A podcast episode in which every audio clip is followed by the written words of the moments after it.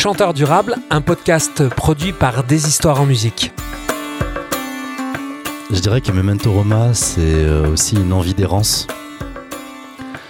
Une envie, euh, effectivement, d'aller nager un peu derrière les bouées jaunes.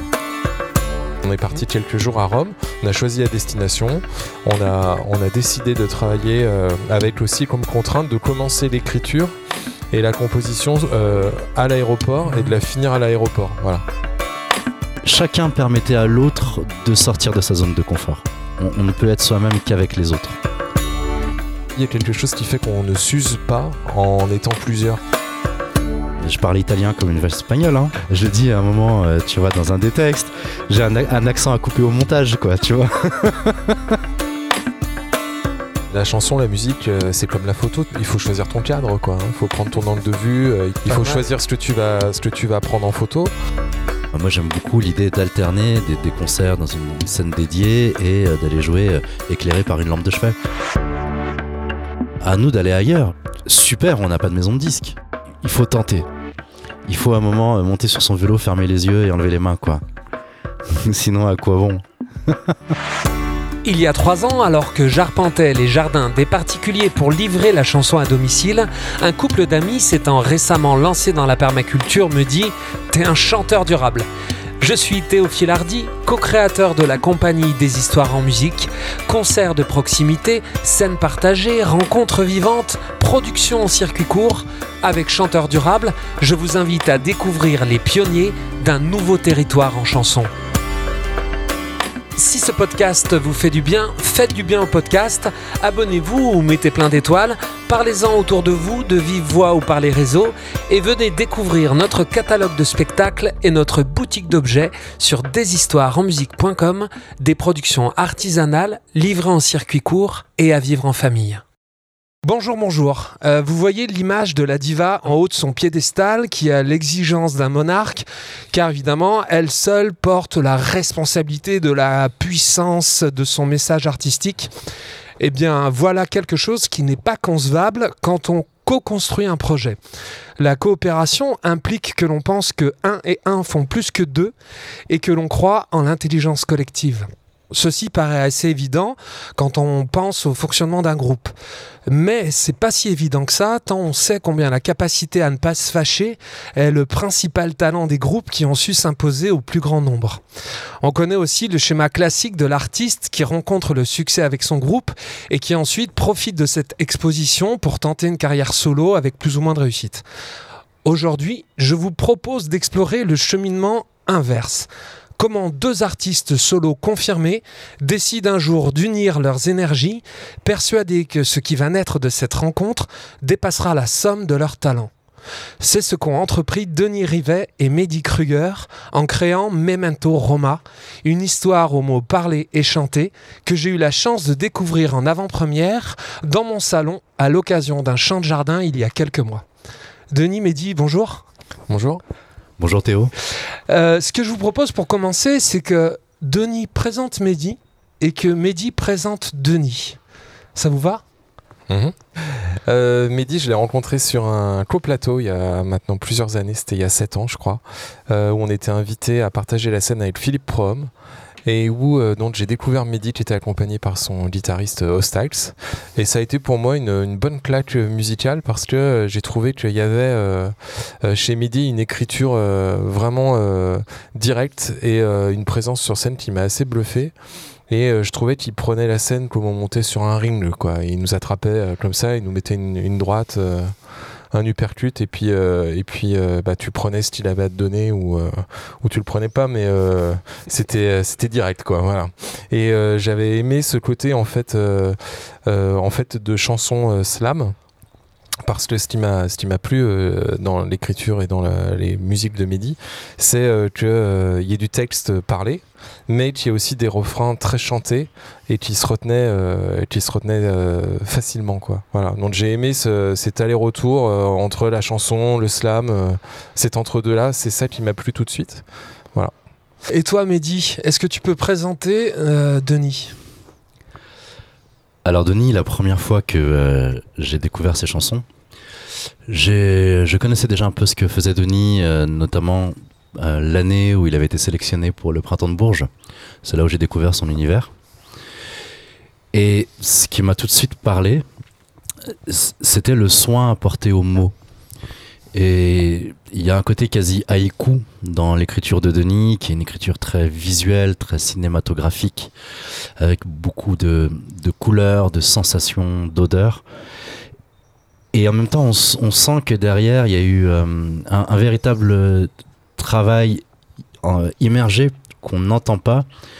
Et ça donne un résultat qui est à la fois... Euh, euh, j'aime bien cette expression, c'est beau comme une évidence. C'est à la fois très limpide et, euh, et en même temps, si on prête un peu plus l'oreille, on entend euh, pareil le, soin apporté à la structure des textes, qui est souvent quelque chose d'un peu sous-estimé où on se contente souvent de un peu des mêmes structures, couplet, refrain, avec un pont par-ci par-là. Et je trouvais que il y avait un véritable travail un peu d'orfèvrerie et moi, ça me plaît parce que c'est euh, complètement aux antipodes de, ma démarche où il y a beaucoup de, justement beaucoup de mots, beaucoup d'intentions dans le texte. Et euh, tout ce travail en creux, du coup, euh, moi, m'a beaucoup parlé dès les, premières écoutes. Et notamment, je trouve que ça s'entend énormément sur l'album Permafrost. Et qui sont des espèces de vignettes, de, mini courts-métrages, euh, voilà, où on sent euh, euh, l'onde de l'eau sur un lac au Canada avec juste une barque accrochée au ponton. voilà, Ce, cette écriture qui est plus avec l'œil qu'avec la main, moi ça me parle. Et c'est intéressant de savoir, c'est la question qui suit pour moi, est-ce que ce qui vous a attiré euh, chez l'autre est euh, ce, que, ce qui vous habite, ce que vous avez ou ce que vous recherchez, ou plutôt ce qui vous manque? Euh, Donc j'ai deux questions à vous poser qui sont liées. Qu'est-ce que vous avez de commun qui vous a donné envie de travailler ensemble sur Memento Roma? Et ensuite, qu'est-ce que vous avez de différent qui vous a également donné envie de travailler sur ce projet? Alors, il me semble que euh, ce qu'on peut avoir de commun, c'est la volonté de n'être d'aucune chapelle et d'être toujours un peu aux marges, euh, à la frontière. Et c'est vrai qu'en plus, dans le sujet de nos textes, il est souvent question de, voyage, d'exil. Et euh, je pense que même ça, ça nous rapproche aussi il y a cette envie d'une chanson euh, qui ne, ne s'enferme dans aucune niche euh, et qui est, qui est, souvent un appel à la, quand je prends ce qu'on peut avoir en commun dans le vocabulaire de nos chansons, un appel à, l'ailleurs avec beaucoup cette euh, à l'ailleurs et à la lumière. Voilà, il y a quelque chose de très lumineux dans, dans ce que fait Denis et moi c'est quelque chose vers lequel je tends on me dit souvent que ce que j'écris c'est sombre, mais euh, il y, a toujours un coin de lumière, il y a toujours un ray qui dépasse euh, entre les nuages. Ok, ok, ok. Et toi, Denis, alors? Bah dans les, choses en commun. Ça, c'est ce que vous avez de commun. donc. Mm. Dans les choses en commun, moi, je, rejoins assez Mehdi sur euh, le fait que j'aime bien, le, dans, dans, ce que j'aime dans le travail de Mehdi, c'est qu'il peut dire des choses graves sur une musique avec beaucoup d'énergie et que j'aime bien quand le propos euh, va pas tout dans le même sens en fait. J'aime mm. bien quand les choses vont euh, qu'on puisse qu'on puisse euh, dire des choses graves sur quelque chose de d'enlevé ou le contraire voilà donc moi j'aime bien ça donc ça c'est les choses qu'on a en commun il y a aussi ce goût je pense en effet pour pour le voyage et puis cette façon un peu aussi euh, ce, cette, euh, cette volonté je pense d'aller vers des endroits où on n'a pas l'habitude d'aller. C'était une des c'était quand même pas évident à la base de rassembler nos deux faces, nos deux univers on va dire nos, nos deux répertoires. Et euh, moi j'aime bien aller vers des choses que je connais pas quoi. Sinon sinon bah on reste dans un entre-soi voilà. Donc moi aller vers de, la chanson parlée je connaissais pas. Donc voilà, ça m'a plu. Mm. Et moi, je, je, me permets, j'ajouterais, euh, il y a quelque chose chez vous dans le, une certaine élégance, un certain côté euh, dandy, il y a quelque chose euh, qui, justement, dans votre choix de partir en Italie, tu vois, a, aussi du sens. Vous y aviez pensé à, ça parce que vous incarnez quand même ça, une, élégance dans le, dans, dans, dans, le propos, dans, le, dans la façon aussi de vous présenter, dans, vos, dans votre attitude. Moi, je pense qu'on partage ensemble une même, euh, une même nonchalance. Ah, parfois étudié, hein, même, euh, même impression oui. de dilettantisme aussi peut-être. Et euh, je dirais un minimum de légèreté dans la façon de d'aborder euh, nos textes ou euh, d'aborder notre rapport à ce que peut être une chanson.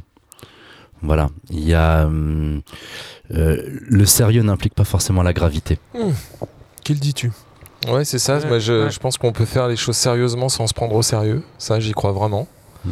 Euh, voilà. Et euh, ce, ce côté de. Aussi, on, a aussi euh, l'attitude de, nos âges, quoi. C'est-à-dire que euh, moi, je, on a tous un parcours qui commence à être un peu conséquent quand même, euh, et où euh, nos revendications ou une certaine véhilité euh, a laissé la place à, à plus un regard un peu euh, en, second plan, en seconde ligne, quoi, avec un peu de recul, quoi, où on prend les choses hein, avec un peu moins de, au- un peu moins au premier degré, quoi. Voilà. On y met toujours autant de sérieux, mais on se prend beaucoup moins sérieux. C'est une question dosage hein, depuis le début là, ce que vous ce que vous dites aussi. C'est tu vois comme un, plat avec euh, suffisamment de d'épices, de de, de goût, tu vois, et, et, et de dosage. Et c'est vrai que c'est ce que je ressens moi vachement dans votre rencontre. Qu'est-ce que vous pourriez nous dire de Memento Roma pour les gens qui comme ça qui euh, vous avez fait un super euh, teaser vidéo de présentation que je mettrai en lien dans la présentation Mhm. euh, du podcast. Mais que- comment vous pourriez nous décrire ça en audio? Je dirais que Memento Roma, c'est aussi une envie d'errance. Une envie, euh, effectivement, d'aller nager un peu derrière les bouées jaunes. C'est-à-dire d'aller voir ce qui se passe un peu euh, quand on se dirige un peu vers l'horizon.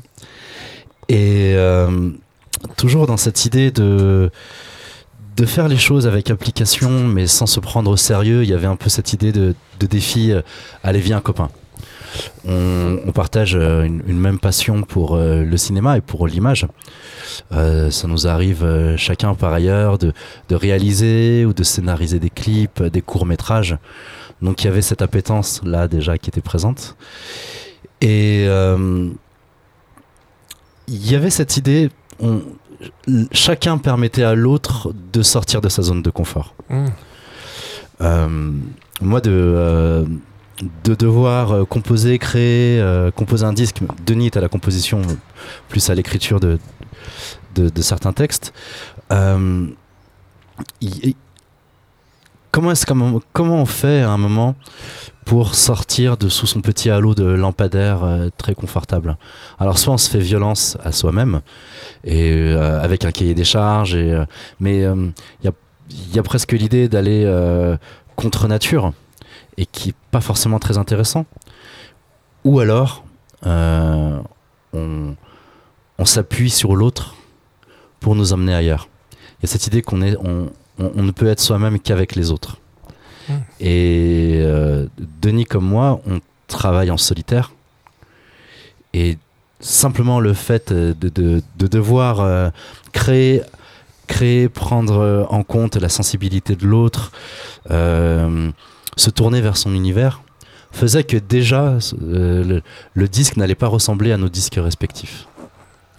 Et puis Rome, Rome euh, qui est la ville effectivement élégante par excellence. Et, euh, et c'est à la fois une, une- une- souvent parce que dans le, dans le regard que les gens vont poser sur Rome, il y a souvent cette idée euh, d'une Rome un peu fictive. Quand on regarde un- un- une place à Rome, c'est une ville qui est très chargée visuellement, cinématographiquement, historiquement, etc.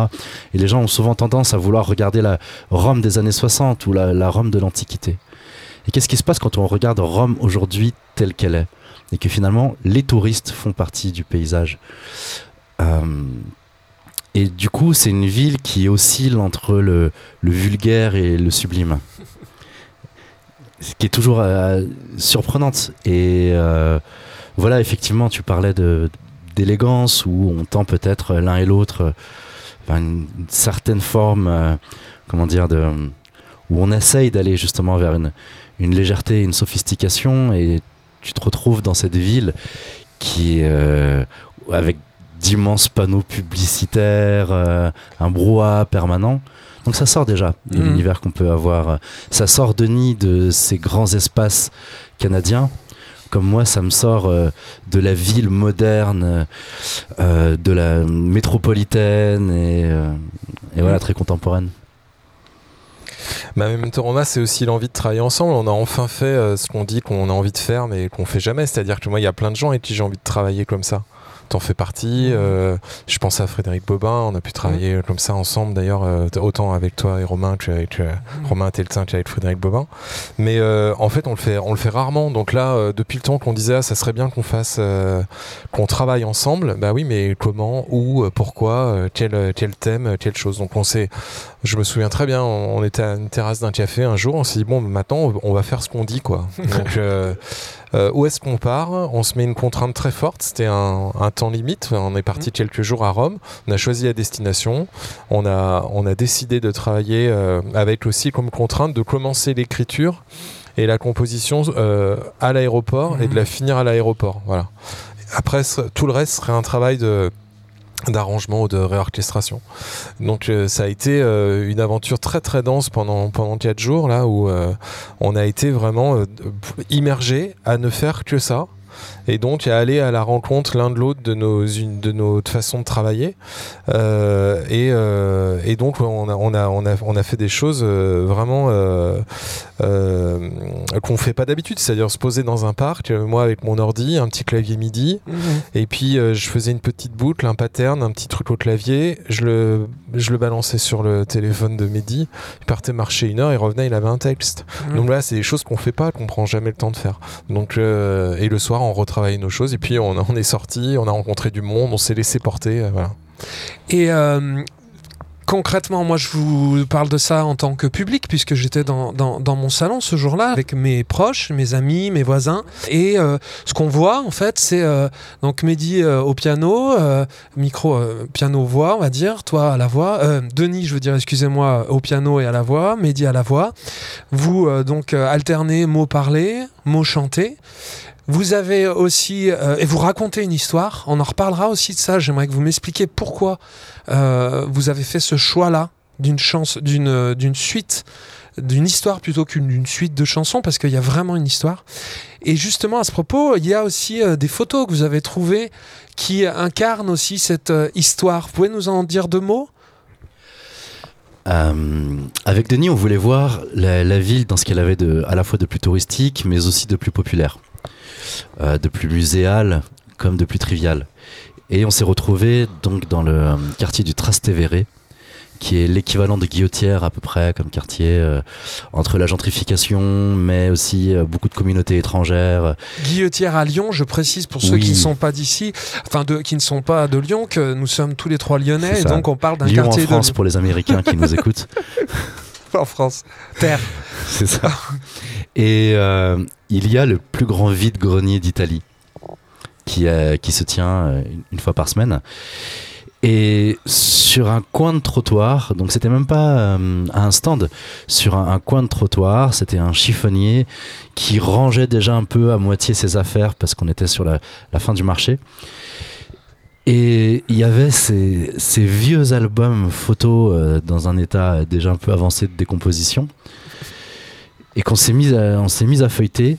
Et c'était tout de suite immédiatement très émouvant de découvrir l'histoire d'une famille un peu comme un, time lapse très accéléré avec euh, ce couple euh, pareil très chic le chic euh, italien des années 60 qui pose au bord d'une falaise la mer au loin et puis on les voit avancer, il y a des enfants qui apparaissent sur les photos, les photos en noir et blanc euh, se- deviennent euh, en couleur. Mmh. Et puis, au bout d'un moment, euh, lui, il disparaît. Il reste plus qu'elle, entourée d'enfants, de petits-enfants. C'était déjà très touchant. Et on s'est dit, de toute façon, l'idée d'être à Rome, c'est nourrissons-nous de tout, ce- tout ce qu'on voit, tout ce qu'on entend, tout ce qu'on nous donne, en fait. Et on s'est retrouvé effectivement à en faire un, un fil conducteur qui servira aussi beaucoup sur les visuels Yes. du disque Ça m'intéresse aussi, ça beaucoup. et qui nous permet de véritablement euh, de proposer un univers. C'est-à-dire qu'au-delà de l'histoire qu'on raconte, même si elle est racontée de manière un peu parcellaire, un peu elliptique, il y a, il y a aussi une atmosphère Et ces photos nous, nous ont permis de, de faire baigner nos compositions, nos textes dans cette atmosphère très particulière. Ouais, puis la, la, la, la chanson, la musique, euh, c'est comme la photo. Tu peux pas, tu il faut choisir ton cadre, quoi. hein. Il faut prendre ton angle de vue. euh, il faut, il faut choisir ce que tu vas, ce que tu vas prendre en photo. Et en fait, nous, les premières, dans les premières euh, séances de travail, on s'est aperçu que on était dans un Rome de, de- de- d'aujourd'hui, du maintenant, dans nos histoires personnelles, dans ce qui se racontait. Euh, dans sous fond de rupture amoureuse ou sur voilà dans, dans ce qu'on était en train de vivre euh, euh, dans, dans cet instant-là chacun.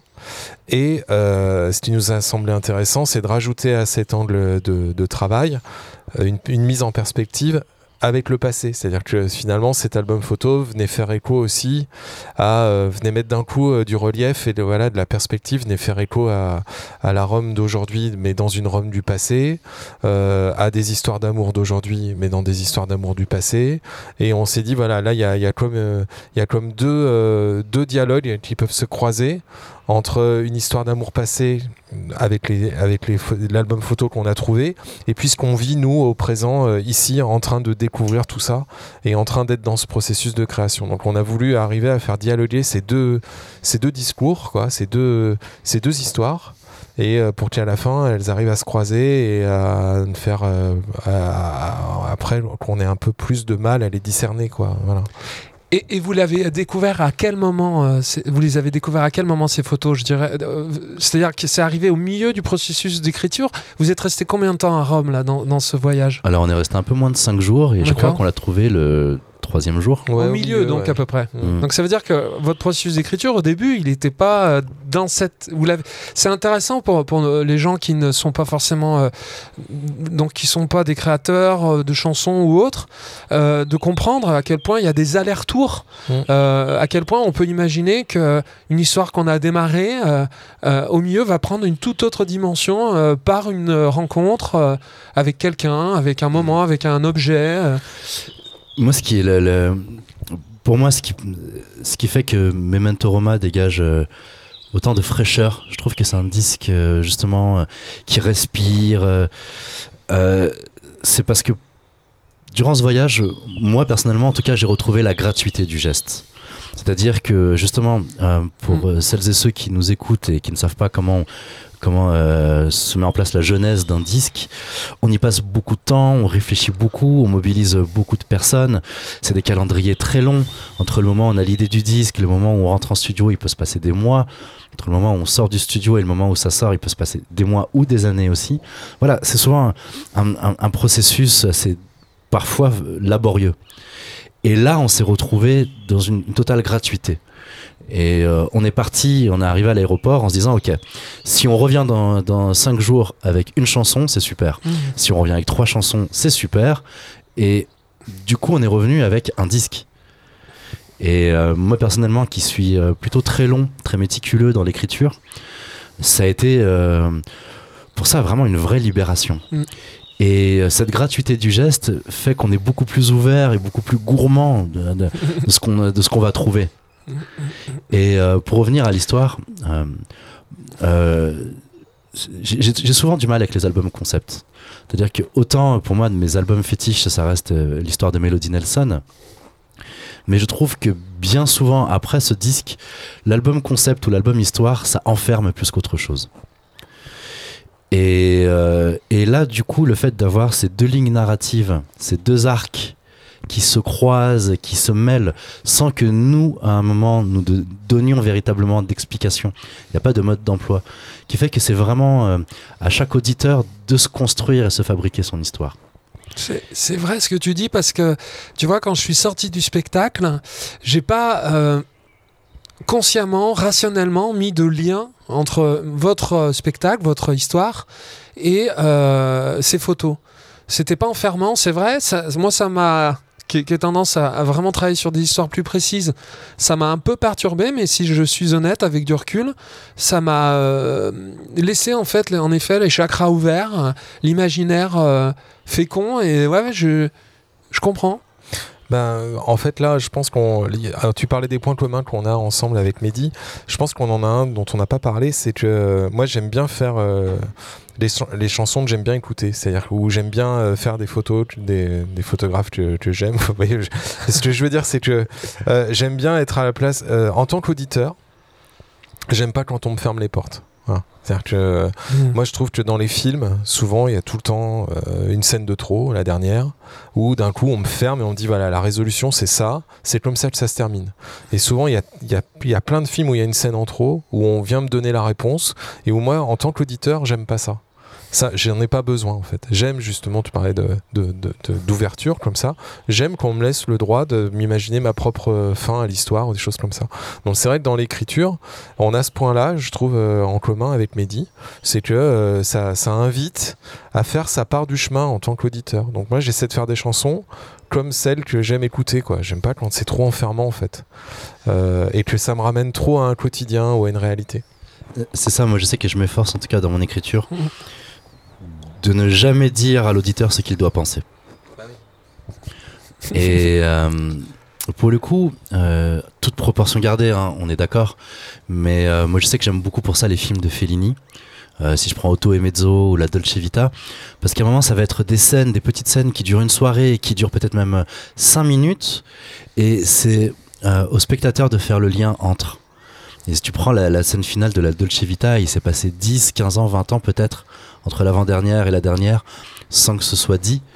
Et, c'est à chacun de fabriquer justement. euh, et c'est parce qu'on laisse des espaces euh, à l'auditeur qu'il peut se faire lui-même sa propre histoire. Ouais, et puis la, la chanson, c'est pas de la pédagogie, quoi. On n'est pas obligé voilà. d'avoir tout le temps son stabilo pour surligner euh, les, les endroits qui sont importants. Tu vois, c'est euh, les Ouais. gens sont responsables de ce qu'ils écoutent. Enfin, il faut, faut faire confiance euh, dans l'intelligence du, du spectateur, quoi. Oui, oui. Non, non, mais j'ai conscience de ça et je, je, je- j'ai la sensation qu'il faut être bien, bien certain de ce qu'on est en train de dire aussi pour être aussi open, ouvert, euh, au clair là-dessus, parce que euh, ça implique quand même que si tu dois pas dire aux gens ce qu'ils doivent penser, toi par contre, tu es en train de dire quand même ce que tu penses Tu- ou ce que tu ressens. Tu es en train de dire, tu as un propos, tu dis quelque chose. Ah oui, oui, On est bien euh, d'accord. Mais et, et tout le travail, et, et- et c'est, c'est- on reparle de dosage, c'est-à-dire où tu t'arrêtes. Parce que moi, à l'inverse, je vois très bien ce que vous voulez dire. Il y a, il y a vraiment des.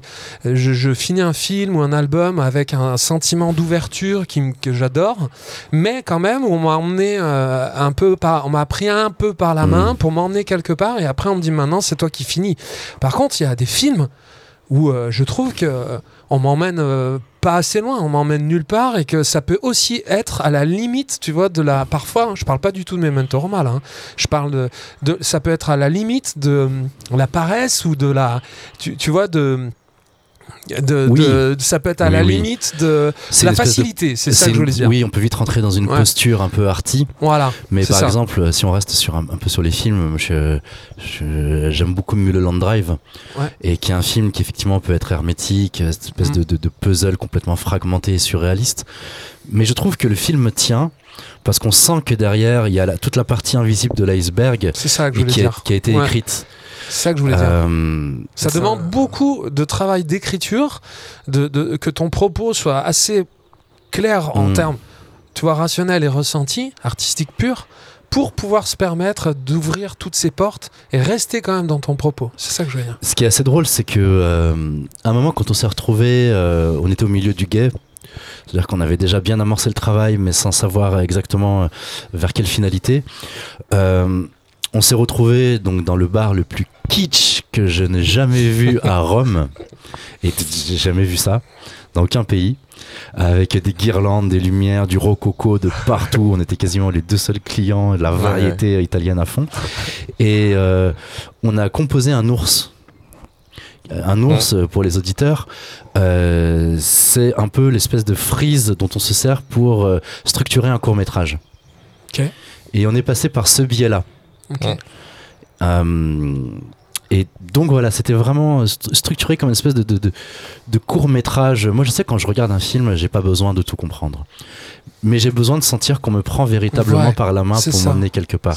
Mais c'est un peu tout le boulot de création, c'est c'est de rendre invisible toute la structure que nous on met en place Mm. et euh, de, de laisser aux gens faire leur, leur chemin avec leur propre sensibilité sur ce que comment ça vient résonner chez eux, ce qu'on leur propose. Mais en effet, ce qu'on propose est structuré, mais on n'a pas besoin de voir l'échafaudage, quoi. Voilà, faut, voilà, faut, faut arriver à construire la maison sans qu'on sans qu'on voit l'échafaudage. C'est Oui, beau. c'est ça. Et nous, on Ouais. était à la fois en train de construire les échafaudages et de poser le papier peint en même temps. Quoi. C'est ça. Oui, parce que les entrées, c'est c'est comme c'est une arborescence. C'est pas, euh, on fait pas une Mm. chanson comme on fait une maison, tu vois. Et on n'aurait jamais fait cet album à Lyon. C'est-à-dire qu'il y a des chansons sur l'album où vraiment euh, c'est nos rencontres euh, dans des bars euh, où on s'est fait embarquer dans la nuit italienne. C'était pas prévu du tout. euh, on avait prévu d'aller bosser et en fait euh, on a rencontré des gens. Ils nous ont embarqués en bagnole à l'autre bout de Rome.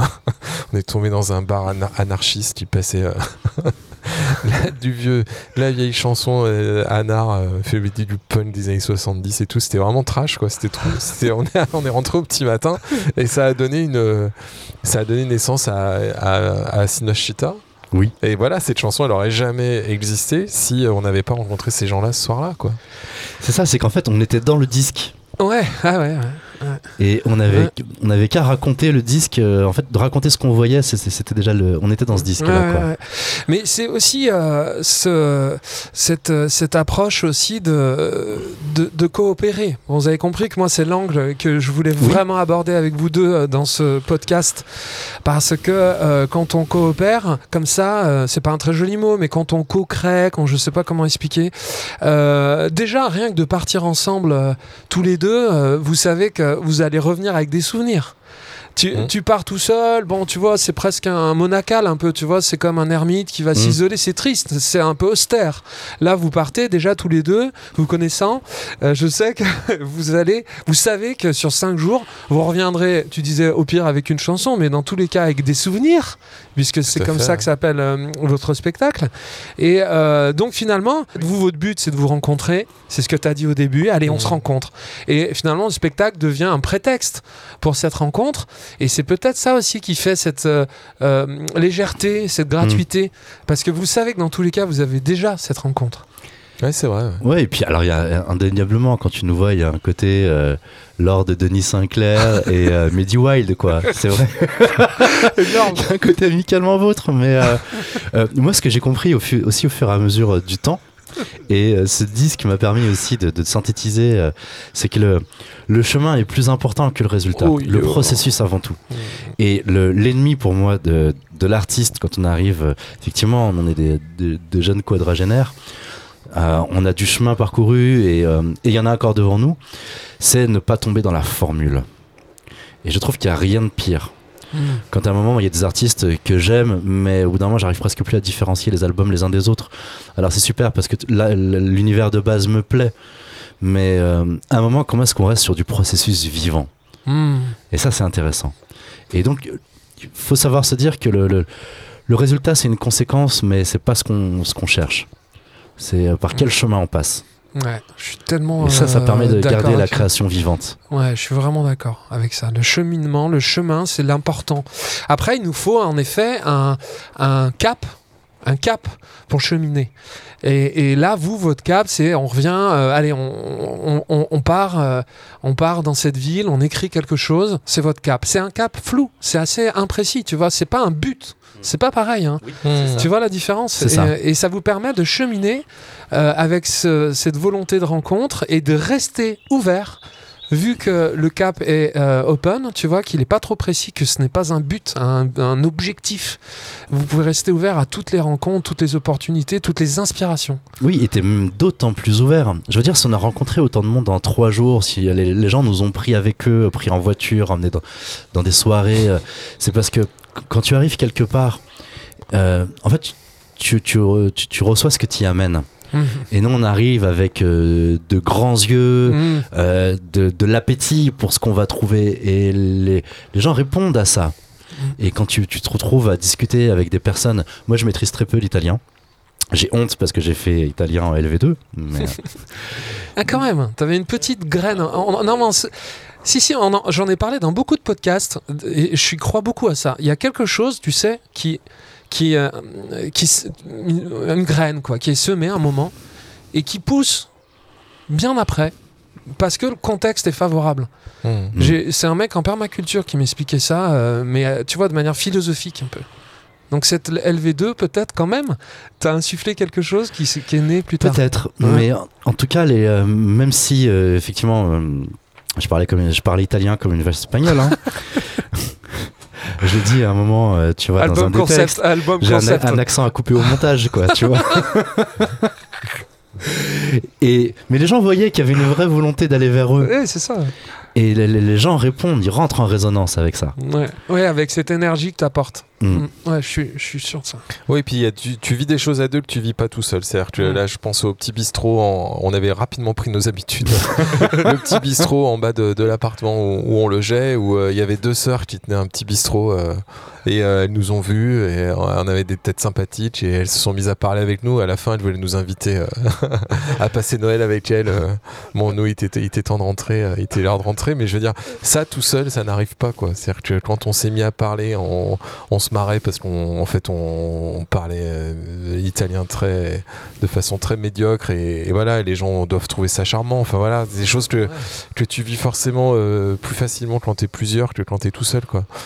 Et puis le fait d'être à deux, euh, moi tout seul, je pense pas que je me serais retrouvé sur les rives du Tévéré, les rives complètement désertes, avec un enregistreur, euh, une feuille de papier à regarder la ville d'en bas, du coup, des quais, et avoir ce, moment, euh, comment dire, ce moment de plénitude artistique. Et ça, euh, effectivement, on- peut y arriver à plusieurs. Mm. Ouais, ouais, non, mais ça c'est. Moi, je, je vis ça évidemment avec, euh, avec euh, Romain dans, dans, dans Faro, dans, dans beaucoup de projets. Et puis, je- en fait, on commence à le vivre de plus en plus euh, dans, dans, ces approches de coopération. Et nous, du coup, ce qu'on renifle maintenant, c'est avec qui on a envie de passer du, du bon temps, en fait. Du temps. ouais. du Ouais. bon temps, évidemment avec des compétences, des compétences artistiques ou autres d'ailleurs, ça peut être des compétences des chercheurs, tu vois, des, parce que là il y a plein de projets qui s'ouvrent, les disciplines mélangées, enfin bon. Et là, ce qu'on renifle, le- un des premiers critères maintenant, c'est de se dire est-ce qu'on va passer un bon moment, quoi? Mais vraiment, quoi, euh, avant tout le reste, tu vois.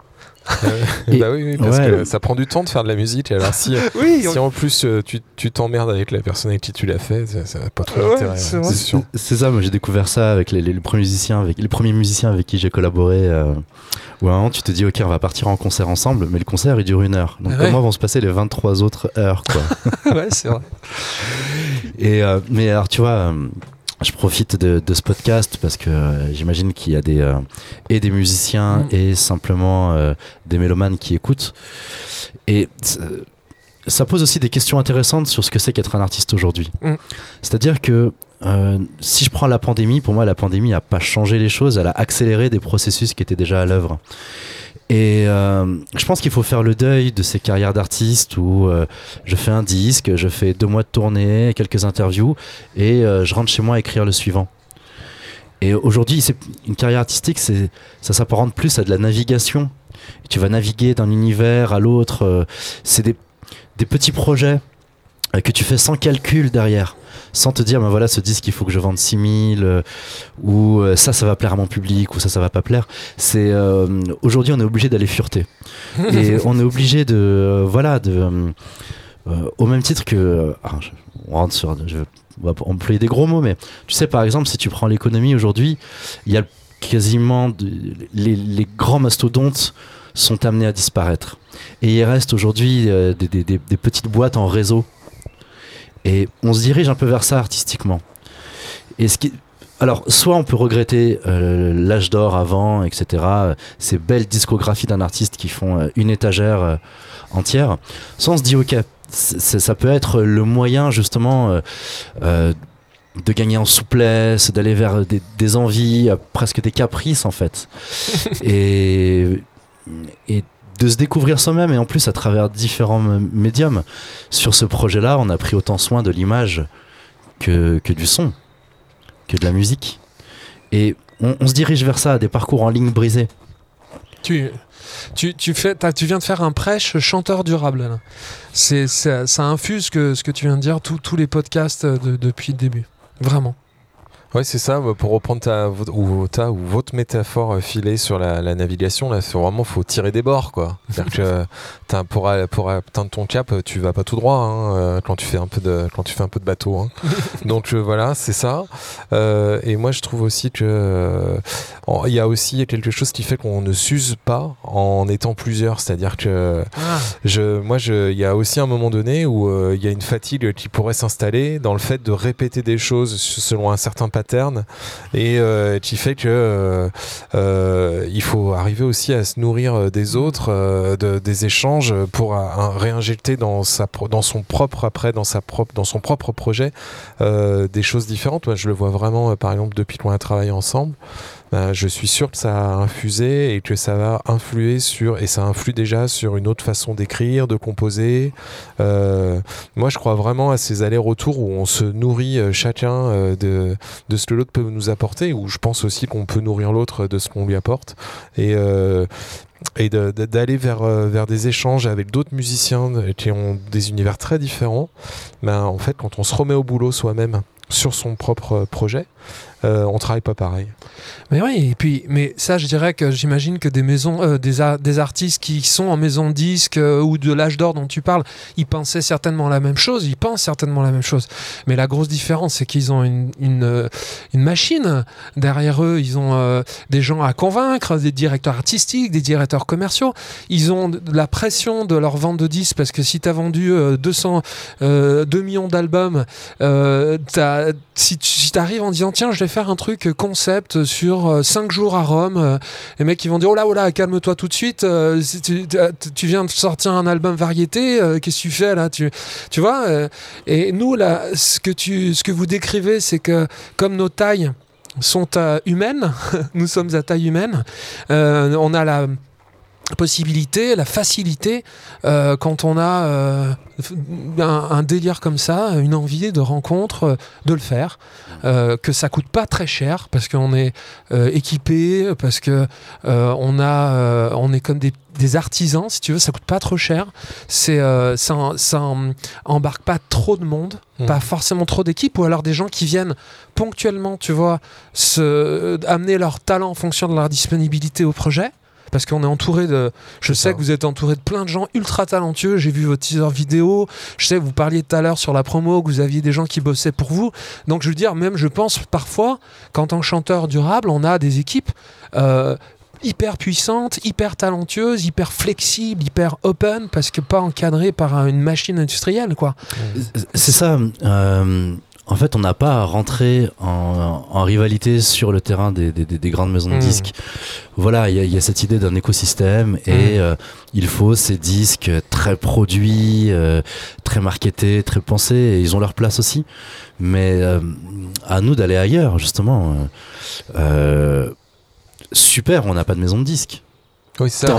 Est-ce qu'on a, le choix aussi, tu vois Donc voilà. eh oui, ben, ça, ça, N'ay- ça- N'ayant pas le choix, n'ayant pas l'opportunité de, de, de faire ce, ce genre de, carrière ou de développement, euh, bah, c'est à nous d'inventer notre, propre, notre propre développement, notre propre façon de, faire le chemin. Quoi. Ouais, ouais, ouais. Mais Et- je, je, je- je renvoie les auditeurs à- au podcast sur euh, s'inspirer de la permaculture, où en fait euh, j'ai rencontré un permaculteur près de Rouen artiste aussi, philosophe. Et en fait, tout le long du podcast, on fait ce parallèle euh, dans, euh, euh, entre la permaculture dans l'agriculture et la permaculture dans la, la chanson. Tout le long, on fait ce, ce, ce, ce biais, ce- ce- cette comparaison dans la biodiversité. Je- tu, tu verras dans, dans la biodiversité des programmateurs, dans, la, dans le temps le temps que l'on apporte euh, dans la rencontre, la convivialité. Il, racontait par exemple qu'il a une, euh, une courge un peu spéciale, tu vois, qui est atypique, et il prend 5 minutes pour euh, expliquer au mec qui est là euh, ce qu'elle a d'atypique, pourquoi, et, et pourquoi il faut qu'il la mange, quoi. Et ça, ça se fait pas dans un supermarché, tu vois. Et puis il y a hum, euh, moi qui dans une vie antérieure et, euh, et un peu côtoyé euh, les, les grandes maisons de disques. euh, moi, ce que j'aime dans la liberté qu'on a aujourd'hui, c'est la question justement du temps et du tempo. C'est-à-dire que c'est terrible de sortir un disque en, en, dans, dans un grand label parce qu'il peut se passer un an ou deux avant que le, le disque arrive jusqu'aux aux, aux, oreilles des auditeurs. Mm. Sauf que toi, euh, dans ta tête et artistiquement, t'es déjà ailleurs et t'es prisonnier comme ça de, de, de calendrier économique euh, qui t'échappe et qui ne correspondent pas du tout au calendrier artistique. Mm. Et nous, on a retrouvé cette, cette liberté-là. Moi, je sais que euh, avant, j'avais, euh, pour la petite histoire, euh, je m'appelais Lee Harvey Asphalt. Euh, donc, je faisais des, j'étais plus tourné vers l'électro et euh, on n'avait pas de succès, mais il y avait un frémissement autour de nous. On a eu un titre sur Europe 1, on a fait les Franco. euh, donc, j'ai côtoyé ou été approché par, par ces maisons de disques. Et finalement, ça n'a pas abouti. Et tant mieux. Juste derrière, j'ai repris mon nom, Mehdi Kruger, et j'ai commencé à faire des EP, des, euh, des quatre titres. À me dire, ok, ben oui, j'ai pas de moyens financiers, et ben je les donne gratuitement euh, sur Internet. Et à juste les donner. Je crois pas au prix libre, personnellement, Ah oui, alors ça c'est intéressant. parce que mon disque ne vaut pas 2 euros, clairement. Euh, il vaut pas 3 euros, il vaut pas le, le fond des les, les pièces qu'il y a dans le fond d'une poche. Donc soit je le donne, soit je le mets à sa juste valeur. Mais entre les deux, ça me, ça me convenait pas. Et la- le, le plaisir que j'ai retrouvé, c'est que notamment le deuxième EP que j'ai fait, on l'a masterisé et le lendemain il était en ligne. Hmm. Hmm. Et j'ai juste eu à appuyer sur entrée et le disque était en ligne, il était disponible. Et, et ça c'est fou, cette liberté, euh, ça t'ouvre des horizons euh, incroyables. Ouais, ouais, mais il faut là, là, on- du coup, il faut quand même qu'il y ait une économie. Hein, donc, euh, donc, comment euh, Parlons un, un peu du chant de jardin. Vous savez à quel point, évidemment, en tant que chanteur durable, euh, c'est euh, c'est important. Donc, moi, je vous ai découvert dans mon dans mon salon, pas dans mon jardin. C'était un chant de salon. Euh, Est-ce qu'on peut en parler? Comment vous ressentez ce type de concert tous les deux? Denis, toi, toi je sais que t'es je dois te dire que on a parlé de, de ce concept depuis des années à plein d'artistes et tu fais partie, mais vraiment beaucoup, beaucoup. Tu fais partie des deux, trois, quatre qui ont mordu à l'hameçon euh, et, très rapidement. Dis-moi pourquoi et, comment tu ressens ces concerts. Euh, parce que je trouve que il y a une. euh, Alors, ça dépend de, des différents points de vue. Si tu te mets du point de vue du public, je pense que c'est euh, pour, le public, c'est l'occasion de découvrir un artiste euh, avec le moins d'artifice possible, euh, dans une proximité qu'on n'a pas sur les, scènes de, concerts, on va dire, officiels. Donc, je pense qu'ils ils viennent chercher là quelque chose. vraiment qu'on qu'on trouve pas ailleurs. Voilà. Donc ça c'est pour le public. Je trouve que pour l'organisateur, ben c'est pas tous les jours qu'on est le propre organisateur d'un concert son salon, quoi. Donc euh, je trouve que ça peut être très valorisant pour celui qui organise, c'est-à-dire qu'il rassemble ses proches, que ce soit de la famille, des amis, et euh, il joue le jeu d'une espèce de maître de cérémonie qui euh, invite, qui accueille et qui s'assure que tout se passe bien chez lui pour, pour que le concert se passe dans les meilleures conditions possibles. Moi, je trouve ça bien. Et puis ensuite, pour l'artiste, ben, ça vient aussi re- revisiter son répertoire, par exemple, euh, pour venir dans une formule solo ou duo, alors que d'habitude on tourne en trio ou plus. Donc ça vient re-questionner euh, le sens d'une chanson, par exemple, quand on se remet à retravailler en disant bah là j'ai un chant à j'ai un chant jardin, euh, j'ai un chant salon, je vais être tout seul avec ma guitare, comment je fais, comment je, qu'est-ce que j'ai à raconter dans cette chanson-là, comment je veux le raconter, sur quel tempo, quel, voilà, quel arrangement. Et il y a une proximité directe avec le public qui peut être très intimidante. Euh, puisqu'il n'y a pas l'artifice euh, ou moins d'artifice que sur une scène, euh, il n'y a pas les lumières, il n'y a pas le, le fait que la, la scène soit surélevée, les gens soient, en- soient assis ou voilà, il n'y a, pas ce rapport hiérarchique comme ça, on est tous de plein pied et au même niveau. Et donc, euh, je veux dire, ça trompe pas quoi. En tant qu'artiste, si tu es à la ramasse, T'as aucun artifice qui peut le cacher, quoi. Donc Mhm. ça te demande une authenticité, une vérité dans le propos, et d'être à ta tâche et, à- et au travail euh, euh, du début à la fin du concert. Et moi j'aime bien ça parce que c'est vrai que quand on est en duo, en trio, avec des lumières, euh, des, des choses très écrites sur un, spectacle, il y a des moments où on peut se reposer un peu sur les autres et où on, sait que ça roule, quoi, ça tourne et, et on n'est plus trop à, à notre affaire, quoi. Là, on peut pas, quoi. Là, Mm. on peut pas. et il y a cette, le fait de voir le public aussi. Euh, qui, euh, qui, euh, bah voilà, c'est toutes ces raisons-là qui font que ça, ça, met un peu en danger, ça vient re-questionner notre travail. moi, je trouve que tant qu'on re-questionne ce qu'on fait et pourquoi on le fait, bah, c'est toujours bon. Quoi, voilà. Puis après, je trouve qu'il y a le temps d'échange aussi après les concerts. Mmh et euh, avec les gens qui ont envie de dire eux comment ils ont vécu ça. Donc euh, moi je trouve qu'on a des retours qu'on n'a jamais euh, ailleurs mmh, mmh. de la part des gens qui ont pris le, concert d'un peu de plein fouet, hein, puisqu'il n'y a pas de, tous ces artifices dont je te parlais. Voilà, et puis je trouve que une façon de soutenir l'artiste, bah, c'est de repartir avec le disque. et puis souvent c'est des gens qui après reviennent nous voir sur des concerts dans des salles mieux repérées, quoi. Mmh, Donc c'est et on rentre dans l'intimité des gens. Moi j'aime beaucoup ça parce que euh, les gens repartant avec le disque, mais en fait, on sait qu'on va être le euh, seul disque de l'année ou fera partie des 3-4 disques de, qui vont acheter dans l'année et qui va rester dans, dans l'autoradio euh, de la bagnole quand on part en vacances. Et il se crée une proximité avec l'artiste, une fidélisation qui est incroyable, je trouve. Voilà. Ouais, je, je, je, te, je, te, je te confirme ça, c'est une intimité une intimité de, qui, qui, est durable, qui est durable parce que en effet on recroise des gens six mois, un an ou deux ans après qui nous disent j'ai le disque qui tourne depuis un an, depuis euh, et ça tu te dis c'est c'est ouf. Et puis une affection parce que les gens qui, qui découvrent quelqu'un comme ça euh, en proximité, ils ont hum, l'impression de participer euh, à l'effort de, de, artistique, tu vois, à l'effort mmh. de carrière entre guillemets, petit. C'est un grand mot. Euh, et il y a une, une affection qui, qui, qui, qui, naît en fait dans ce genre de, de rencontre en, en, concert de proximité. donc ça. Et toi, et toi, Mehdi, alors comment t'en as, en avais fait avant Memento Roma ou pas? Des alors moi, ah oui, je t'ai vu d'ailleurs. Je t'ai vu en concert en champ de jardin avec Mehdi avant. Non, moi j'aime beaucoup ça et euh, je pense qu'il faut marcher sur ses deux pieds. Mm. Et euh, moi j'aime beaucoup l'idée d'alterner des, concerts dans une, scène dédiée et euh, d'aller jouer éclairé par une lampe de chevet. ça, me, ça me va très bien. C'est effectivement c'est deux mécanismes complètement différents. D'un sur un concert en, en jardin, l'effet miroir qui, est à l'œuvre sur scène est bien plus exacerbé. C'est-à-dire que la, seule manière d'être convaincant, c'est d'être convaincu. Hmm. La seule manière de surprendre les gens, c'est de se surprendre soi-même. Hmm.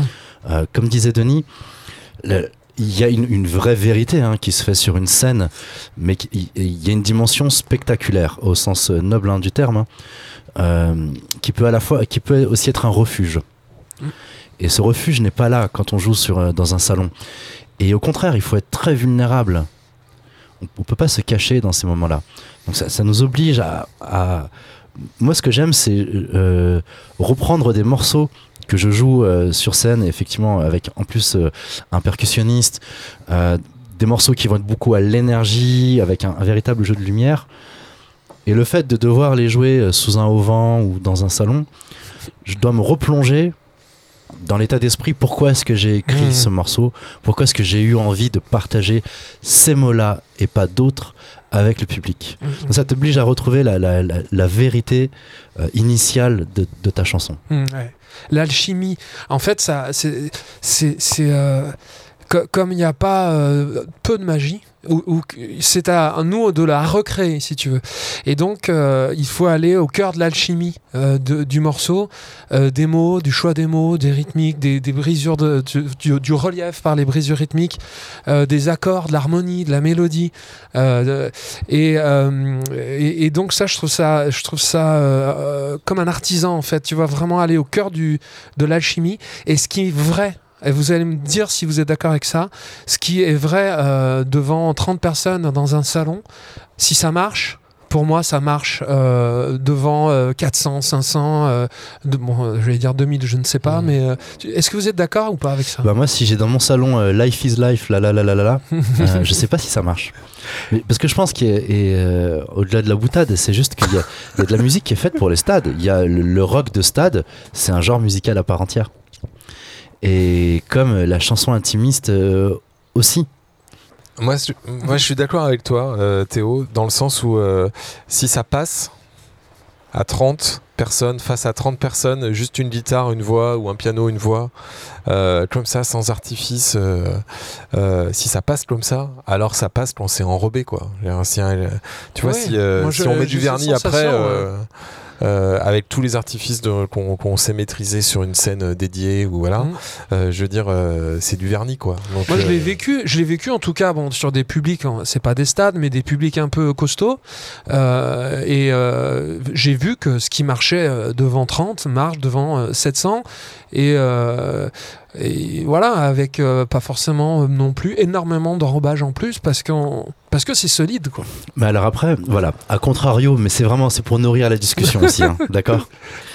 Euh, on, on est, on, on est tous passés par là. On a une maquette un peu cheap d'un morceau, et cette maquette, elle est hyper touchante. Ah oui, oui. On la oui. passe en studio, Ouais. on rajoute justement ce vernis, euh, on resolidifie tout, et le morceau a perdu sa vie. Ah bah ça. bah ouais, ça c'est toute la démarche de permafrost. euh, De euh, garder ah bah l'énergie Mm. première. Tout à ouais, fait, ouais. ouais, c'est très compliqué. Donc je pense que chaque, que chaque chanson a véritablement sa vie. Mm. Après, ce qu'on peut, ce qu'on peut se dire, c'est qu'il y a une chanson qu'on va destiner à un public intime et qui va parler à des milliers de personnes.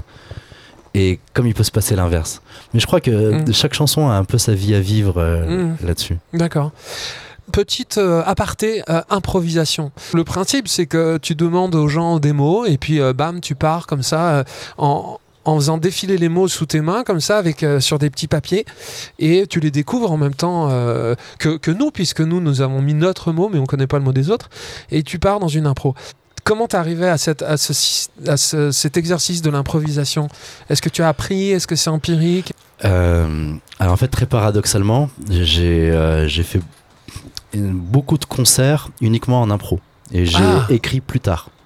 T'as commencé comme ça un peu J'ai commencé uniquement en faisant de l'improvisation, en montant sur des scènes, en demandant des mots, en partant, euh, en ouvrant un livre euh, au hasard sur quelques pages. euh, et c'est au fur et à mesure où je suis arrivé, je suis arrivé à l'écriture.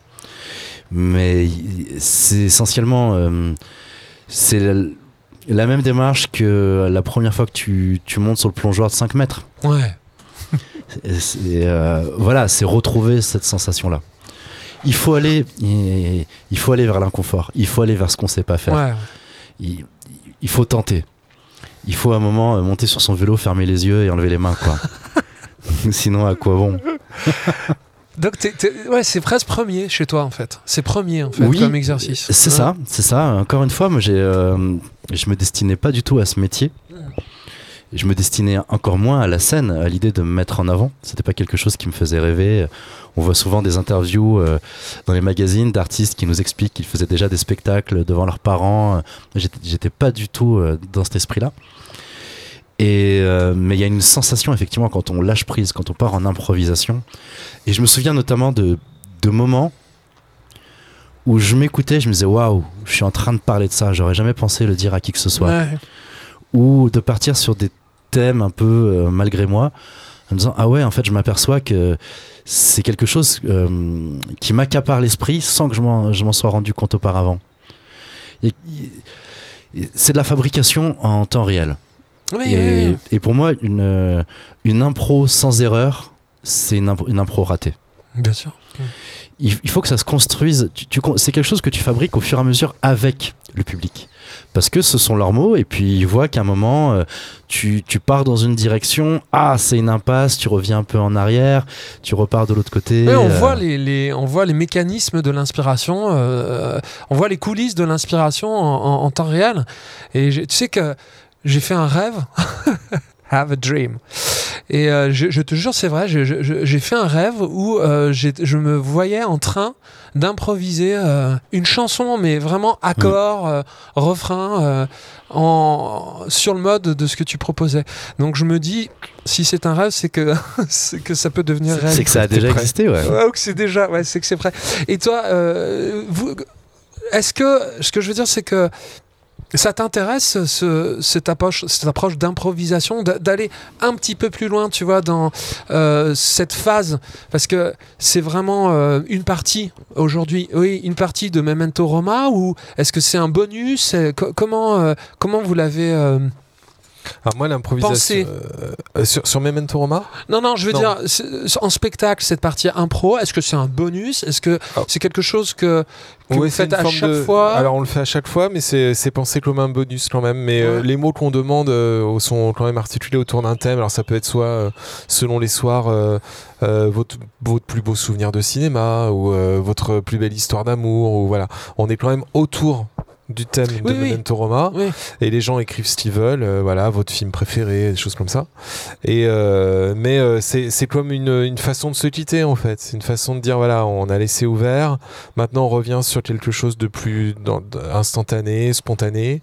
Euh, et puis on vous intègre aussi à, à, à- à l'histoire voilà vous en tant que public ben voilà on vous a donné quelque chose. Ben vous nous a- vous nous donnez quelque chose en échange de des mots que vous avez choisi euh, d'essayer de d'être improvisé par Mehdi voilà c'est comme une forme d'aller-retour quoi c'est plus Ouais. dans l'échange ouais. C'est ouais, comme si, euh, tu vois, avec du recul, c'est comme si le public écrivait un peu le dernier chapitre. Tu vois, Ouais, toi qui disais laisser ouvert, euh, il y a cette sensation. euh.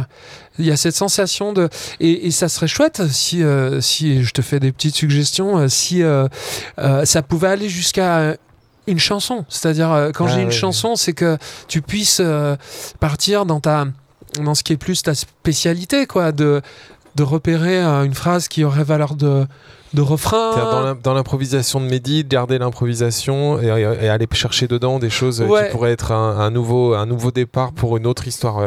une bonne Ouais, idée. ou, ouais. ou même carrément d'en- d'envoyer un refrain dans l'instant, quoi. Tu vois Ah oui, oui, je comprends. Faire une chanson Ouais. vraiment improvisée, tu vois. Ah, C'est- sur le moment. Ouais. sur l'instant. Hmm. Ça- je- Alors je- c'est un truc qui me fait, moi, souffle. c'est un truc qui me fait très peur. Ah, mais, justement, euh, c'est ce qu'on. c'est ce mais qu'on- euh, pourquoi pas ouais. Mais cela dit, quand je, à chaque fois, donc quand Mehdi fait son impro, je j'improvise Oui, oui, aussi. oh, oh, oui. Alors c'est de façon très discrète parce que voilà, j'ai pas envie de perturber le propos, donc Mm. euh, je, suis- je suis quand même sur des œufs quoi. Je, je me permets pas d'aller dans des directions musicales trop euh, trop euh, inconnues. Voilà, Mm. donc je reste quand même sur des choses où je sais. Puis Mehdi a aussi a une demande autour de ses improvisations, qu'il n'y ait, ait pas trop une rythmique qui vienne euh, Ah. installer Mm. euh, une cadence et donc il faut aussi laisser beaucoup d'air quoi voilà sinon euh, si je pars sur des, des, des patterns de boîte à rythme des choses comme ça ça pourrait venir influencer Oui, aussi oui, oui, euh, le flow et le flow et tout ouais. ça donc voilà mais oui c'est une bonne idée Je- Je soufflais ouais. l'idée Mm. de- d'aller plus loin dans cette improvisation en, en faisant aussi une part chanson, c'est-à-dire que Denis, tu vois, euh, euh, repère quelque chose qui aurait valeur de refrain dans tes mots, qu'il puisse le reprendre, y mettre une mélodie, et vraiment qu'on voit, qu'on puisse voir naître sous nos yeux en direct une, euh, une impro. Et, euh, et, et sous la forme que vous proposez euh, de mots parlés et mots chantés. Ah oui, mais il y, a y toute la place pour ça. Je crois, je crois que ça, ça, ça aurait et, du sens. euh, et ce qui est super, moi ce que j'aime beaucoup avec l'impro, c'est qu'on passe notre vie à enregistrer, à capter. euh, Dès qu'on écrit une chanson, hop, elle est dans la boîte, on filme nos concerts. Et les impros, ça reste des moments qui n'arriveront qu'une seule fois, Hmm. qui n'auraient pas pu exister sans les personnes en face. Si une seule personne n'était pas venue et donc n'avait pas posé ce mot, Mm. l'impro serait, serait déjà plus pauvre, moins Mm, mm. complexe et, et moins riche. Donc l'improvisation, ça sert justement à ça, oui. Et peut-être d'offrir une chanson aux gens. Et en s'engageant peut-être à ne la jouer qu'une seule fois. Mais c'est voilà ce serait pas contradictoire de, de graver ces, mo- ces moments de- d'improvisation et d'essayer de les de les, euh, de les, euh, ouais, de les, de les, euh, de les rendre pérennes alors que c'est sur le moment et que au, au moment où, il se, où l'improvisation se fait, elle se défait aussi. C'est-à-dire que quand- en même, temps, en même temps que ça se construit, c'est, à la fin c'est fini, quoi. il n'en Mm. reste plus rien. Quoi. Donc je sais pas. Non, mais contradictoire, tu le, c'est pas forcément gravé. C'est vraiment Mm. comme vraiment quelque chose qui est fait dans l'instant du spectacle et qui, qui ne durera que Mais qui n'a pas de trace. Quoi. qui n'a pas de trace, Mm. sauf si c'est filmé. ou- Bon, je, je vous suggère deux trois idées.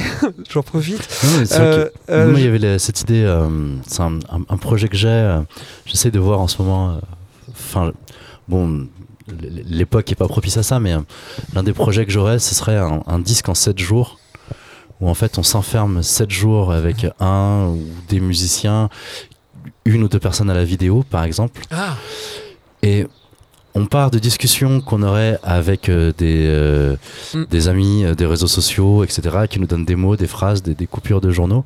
Et nous, on s'engage à avoir écrit, composé, enregistré un morceau autour de ça à la fin de la journée. Mm. Et, et capter, si tu es avec des, des- des- des vidéastes qui te proposent une vidéo autour de ça. Et tu fais ça 7 jours. Mm.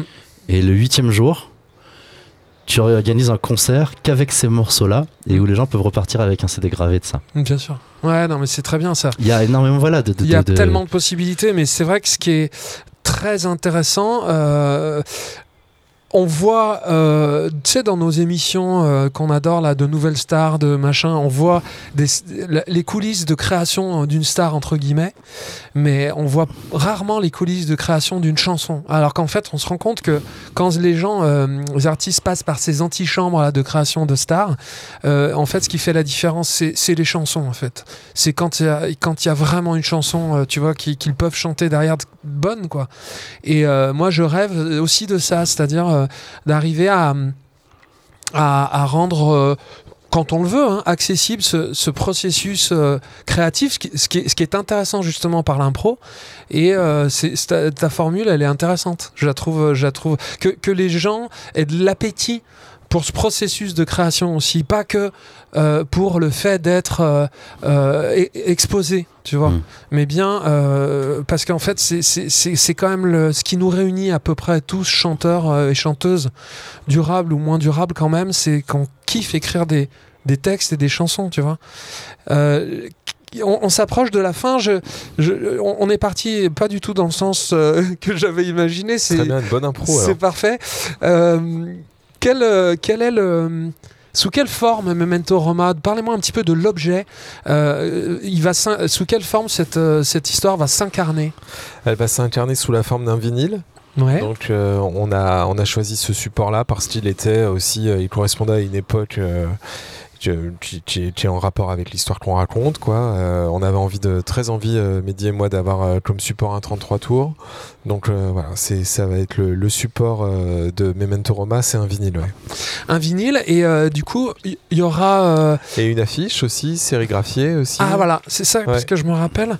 Je me rappelle que tu, euh, justement, euh, dans nos échanges champ de jardin, Mehdi, tu m'avais expliqué que comme tu ne vendais pas de. que tu offrais tes disques, Oui. tu, euh, tu vendais en fait d'autres objets dont des affiches avec des, euh, des, des- des dédicaces unies, enfin pas des dédicaces, dis-moi un tout petit peu plus. Alors, euh, bah, ça rejoint un peu la discussion de tout Mhm, à l'heure. oui. C'est-à-dire qu'à un moment, euh, si tu veux, les maisons de disques sont contraintes à un objet formaté et industriel. Mm. Et donc, on peut prendre le contre-pied. Et Mm. c'est vrai que sur Memento Roma, euh, on a voulu déjà proposer de vrais beaux objets. Mm. C'est-à-dire que le vinyle, euh, pour te donner un exemple, le vinyle, c'est un vinyle 12 pouces qui nous coûte plus cher qu'un 10 pouces. Mm. On aurait pu le faire, mais les basses auraient été moins profondes. Ah oui. Voilà, donc on a préféré que le, le disque nous coûte plus cher, sans que ça impacte vraiment le prix, euh, le prix de vente, pour que ce soit un véritable écrin à la musique. Et à côté, euh, on vend des affiches sérigraphiées à la main. C'est euh, donc un sérigraphiste lyonnais, un graphiste Ah. lyonnais, avec qui on a travaillé. On a eu toute une démarche euh, de recherche autour des vieilles affiches de cinéma des années 60, euh, 70, de façon à ce que l'objet, euh, tous les vinyles seront accompagnés d'un CD. Mm. On ne vendra pas les CD seuls. Ça, c'est toi qui nous as soufflé l'idée, je la trouvais assez brillante. Ah, il faut. Mais il y a un soin qui est Mhm. apporté qui fait que c'est toute une déclinaison d'objets Mm. euh, avec des, des visuels différents mais qui se répondent euh, les uns les autres. Ouais, ouais, c'est bon ça. Il y a un, un vrai soin qui est pris. Euh, Ouais, on- ouais, comme des artisans, euh, c'est pas. Et est-ce que vous avez. Comment vous allez imaginer la diffusion de ce, de ce disque et de ce spectacle si, Quel circuit vous avez en tête? Vous avez euh, euh, en tête. Hein? Non. Ah, t'as dit quoi? Manicourt. Eh oui, Quel circuit? Eh ben oui, bien sûr. Magnifique. Ça, ça- ça pourrait être le mot de la fin, ça, ça, serait- ça serait con.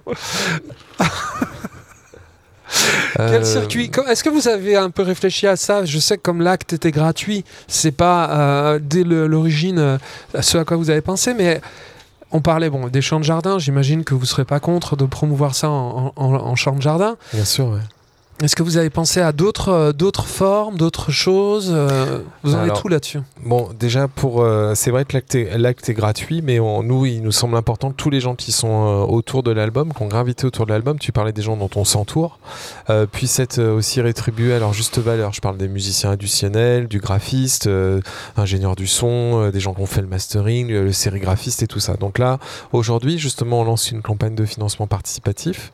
Donc, si vous voulez, on a, on a, on a avancé tout- toutes ces sommes-là, et maintenant, pour que le disque puisse euh, puissent le vivre et que les gens qui se sont investis autour puissent être euh, rétribués à leur juste valeur, on lance cette campagne qui va nous permettre finalement rétrospe- rétrospectivement de financer l'album. euh, voilà. D'accord. Euh, Ça, je la mettrai le lien, Voilà. pareil, dans les commentaires Ça, du, c'est du la podcast. première chose. Et ensuite, en termes de circuit, pour l'instant, on n'a pas véritablement encore pensé à ça. On n'a pas de véritable stratégie. On y réfléchit. Euh, toi, tu pensais à quoi, dis-moi Alors, euh, comme tu as pu l'entendre euh, juste avant l'enregistrement, on, a, on, on est très entouré. Mm. Euh, c'est ce qu'on disait au début de l'émission, c'est-à-dire qu'on peut faire les choses avec euh, légèreté et que ça n'exclut pas le sérieux. Bien sûr. Donc l'acte artistique, lui, a été d'un jet euh, et, et il a été fait avec insouciance. Et ce qui est très intéressant, c'est derrière comment est-ce qu'on le structure. Mhm. Moi, j'ai envie que ça- cette œuvre, elle vive et qu'elle vive, elle vive vraiment. Et euh, donc, euh, on a des personnes à la, à la, à la communication. L'idée, Mhm. ça va être de faire un minimum de concerts, mais euh, on est comme tout le monde actuellement, on navigue à vue. Euh, Denis a prévu un très beau dispositif de scène avec euh, des parapluies de cinéma. euh, Mmh. On va travailler sur euh, des diapos avec même le bruit de la machine à diapos.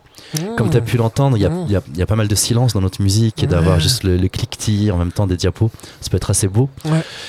Et euh, donc pour l'instant, on. euh, Les, diapos des photos, euh, justement, que, que vous avez trouvées ou pas du tout Pas forcément.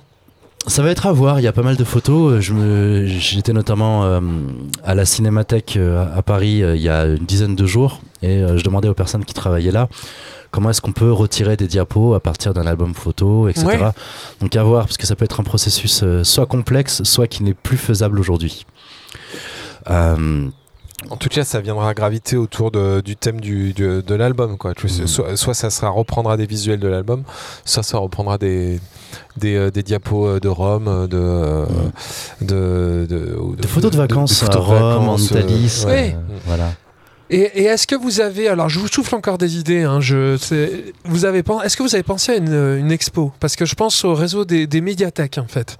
Je pense au réseau des médiathèques en fait qui, qui- qui- qui sont, euh, moi j'ai fait un podcast sur euh, vraiment les médiathèques, sur un qui, est vraiment un, un tiers lieu, ils appellent ça vraiment. euh, Mhm. C'est vraiment l'idée.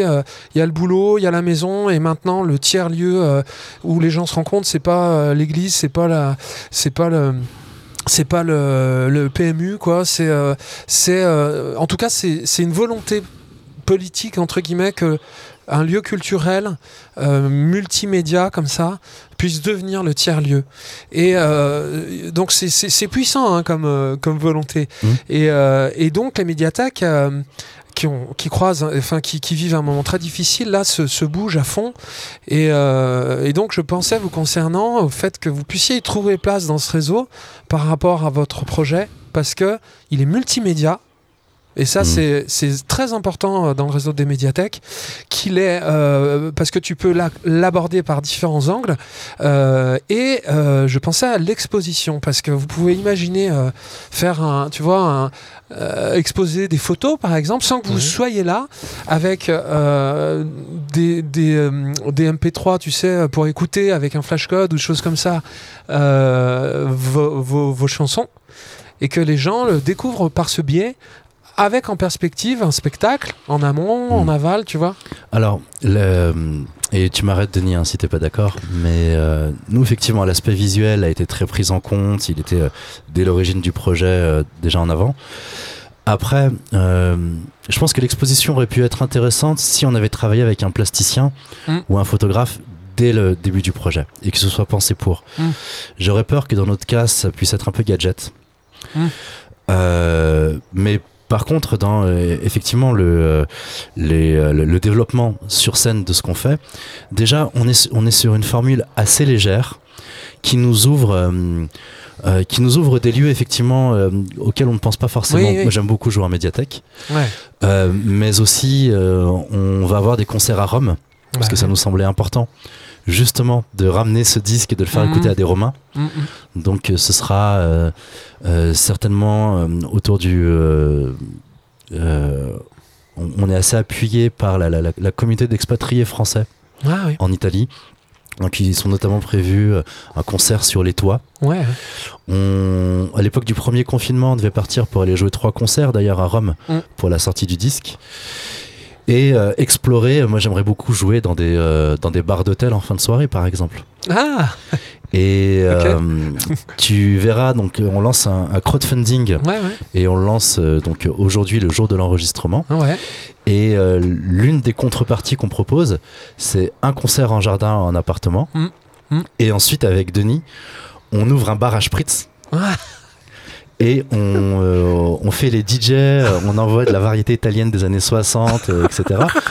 Et du coup, tu sais, c'est une continuité de l'univers. Ça, ça marche. Ouais. Et Très un bien, des deux sert des spritz, l'autre met de la musique, Ouais, et puis après on alterne. euh, Ouais, tu vois, c'est vraiment la soirée italienne 60s euh, qu'on propose au public. Donc voilà, ça sera plus dans ce plus genre ça. de direction. Ouais, ouais, mais je crois que c'est, c'est, ouais, c'est, ça me paraît plus dans la, Et dans ouais. l'énergie. Ouais, avez Et donner rendez-vous aux gens, de- tu sais, dans un vieux bar d'hôtel et euh, faire un concert à 23h. Ouais, et ouais. euh, t'es là dans un clair-obscur, euh, Ouais. tu sais, tout le monde a un verre à la main et hop, tu proposes cette, cette petite capsule d'une quarantaine de minutes. Tu vois, ce, ce moment euh, un peu magique, euh, Ouais, je vois bien. un peu fragile aussi. Ouais, ouais. Et, euh, et voilà, ce serait, en, ce serait une manière de lier le fond et la forme. Ouais. Et que tout aille dans le même sens. Mm. Tu vois, c'était, euh, on pourrait appeler ça l'extension du champ artistique. C'est-à-dire que tu pars d'une œuvre et tu, tu ouvres son univers, tu pousses encore un peu plus les, les, les murs, euh, même dans la- la- le choix des endroits, la, la- la façon dont tu joues. Quoi. Ouais. Extension du champ artistique, ouais. Top. Merci beaucoup, Denis, Mehdi, merci. Merci à toi. Merci pour cette, euh, cette, œuvre, cette œuvre artistique euh, à laquelle je, je suis très sensible. Je, donc, je, je- j'invite tous les hum, auditeurs à, à se plonger dans ce Memento Roma et je vous laisse le mot de la fin. Je dirais aux auditeurs, euh, venez écouter notre musique. Vous pourrez, euh, vous pouvez dès aujourd'hui euh, précommander le vinyle ou l'album en, en téléchargement uniquement. Et avant de l'écouter, servez-vous un verre de spritz. Mais le vrai spritz, pas le spritz avec de l'apérole et du prosecco. Le vrai spritz, c'est du Campari, comme on le sert à Padoue. Et donc installez-vous. Notre album dure une quarantaine de minutes. Prenez ce temps-là. J'ai presque envie de vous dire euh, habillez-vous, mettez une belle chemise, servez-vous un beau verre avec des gros glaçons et appuyez sur play ou juste activez le bras de votre platine et venez voyager à Rome avec nous. C'était Chanteur Durable. Si ce podcast vous fait du bien, faites du bien au podcast, abonnez-vous ou mettez plein d'étoiles, parlez-en autour de vous, de vive voix ou par les réseaux, et venez découvrir notre catalogue de spectacles et notre boutique d'objets sur deshistoiresenmusique.com, des productions artisanales livrées en circuit court et à vivre en famille.